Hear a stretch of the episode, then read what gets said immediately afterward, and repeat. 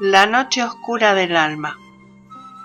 Se trata de un descenso al mundo interior de nuestra sombra, en el que debemos elegir asumir todos los estados inferiores de nuestro ser y abrazarlos sin juicio, miedo o negación.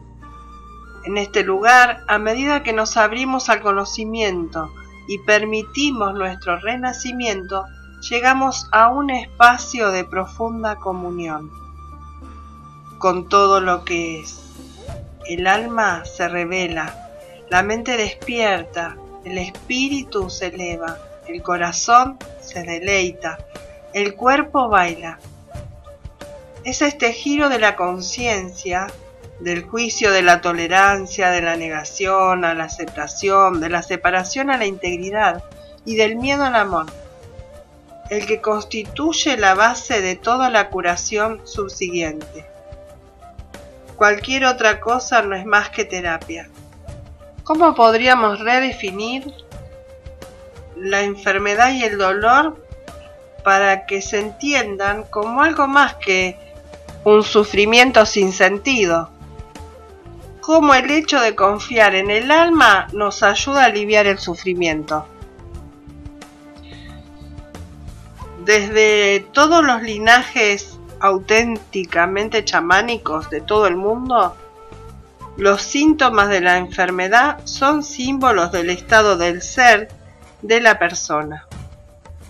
Si te encuentras enfermo, si estás padeciendo algún dolor, si estás experimentando una gran tragedia o bien si te ves sujeto a un gran anhelo, no estás solo sufriendo pasivamente.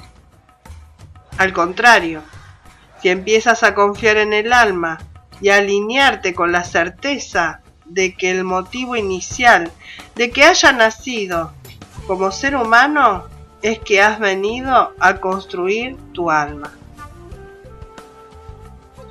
Comenzarás a ver tu dolencia como una llamada a conversar con poderes que te invitan a asumir nuevas responsabilidades como ser humano. Es una toma de conciencia, es el principio de la curación. Es la transformación de la conciencia desde sentirse víctima y separado hasta recordar que siempre estamos conectados con un propósito superior y a un objetivo más profundo que simplemente andar sonámbulos. Esta toma de conciencia nos libera, nos permite pasar de sentir a que somos meras víctimas de algún tipo de violencia o sufrimiento, azaroso a reconocer que cada experiencia de nuestras vidas contiene un propósito.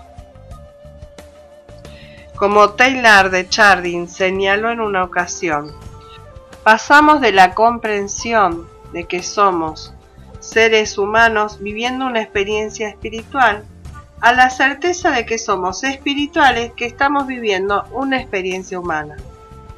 Esto es profundamente reconfortante a medida que avanzamos en nuestro viaje. Además, debido a que toda curación transformadora implica reconocer que somos una parte interdependiente del círculo sagrado de la vida. A medida que remembramos nuestro verdadero ser nos vemos inspirados a actuar en armonía con esa corriente. Reconocemos toda la vida como un regalo y al recibir participamos en el flujo por medio de dar algo a cambio. Nos damos a nosotros mismos, damos nuestro servicio, damos nuestra veneración y nuestra gratitud. Nuestras relaciones con la tierra se transforman cuando entramos en esa conciencia. Pasamos a comprometernos a dar y recibir, según la reciprocidad equilibrada y sagrada. Y al hacerlo, la plenitud y la cordura se ven restauradas, tanto en uno mismo como en el mundo. La sanación personal se convierte en la transformación planetaria.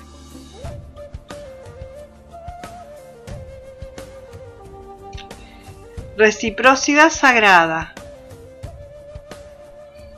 Los antepasados lo llamaban Aini y es la esencia del chamanismo. A partir de él despertamos a un poder que reside tanto dentro como más allá de nosotros. El chamanismo se basa en la comprensión vivencial de que el cosmos está compuesto por un sistema de correspondencias. Lo que sentimos dentro se manifiesta afuera. Lo que honramos arriba se revela abajo. A medida que nos transformamos a nosotros mismos, transformamos a los demás. Somos el cambio que deseamos ver en el mundo. Como nos dicen los ancianos Hopi, somos aquellos a quienes hemos estado esperando. La gente moderna, por el contrario, ha olvidado mayoritariamente que vivimos en relación con todos los seres y con las fuerzas del mundo natural. Una relación que es de hermandad. Las redefiniciones científicas que han convertido lo invisible en lo irreal nos han hecho olvidar que cada uno de nosotros es un filamento luminoso dentro de una red gigantesca. Así como nuestras almas despiertas son manifestaciones de la divinidad, también lo son el alma de nuestra Madre Tierra, la de la luna y la del sol, la del sagrado arco iris, las de las piedras, las de los árboles, y de las plantas y los animales, las de todos los maestros del mundo, las de las estrellas, las de los ángeles, las de los seres brillantes y las de todos nuestros antepasados. Y a medida que recuperamos el lugar que nos corresponde a su lado como co-creadores, obtenemos de nuevo el acceso a la grieta entre el mundo donde los milagros abundan. Y para que esto no solo quede en palabras y puedas vivenciar y experimentar en conciencia, espíritu, te voy a compartir una práctica. Primero busca un lugar cómodo donde puedas estar relajado y vamos a realizar el siguiente ejercicio. Respira profundamente por la nariz y vas a apoyar suavemente tu lengua sobre tu paladar. Exhala todo el aire de tus pulmones y cuenta hasta 10 antes de iniciar una nueva inhalación profunda y controlada.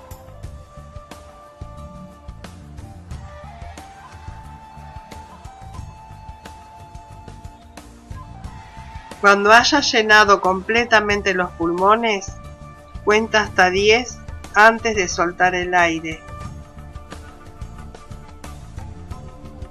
y libéralo mientras vuelves a contar hasta 10.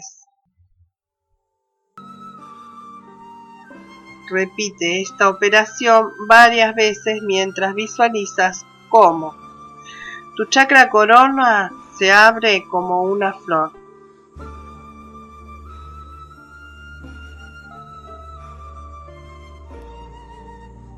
Imagina cómo un rayo de luz dorada entra por tu coronilla y se mueve a través de tu cuerpo.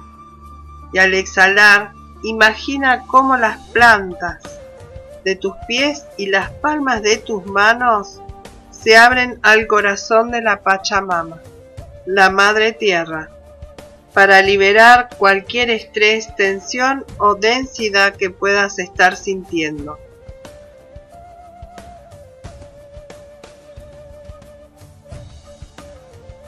Como Einstein nos recuerda, ten en cuenta al realizar esta práctica que la imaginación es más importante que el conocimiento. El conocimiento es limitado. La imaginación envuelve al mundo.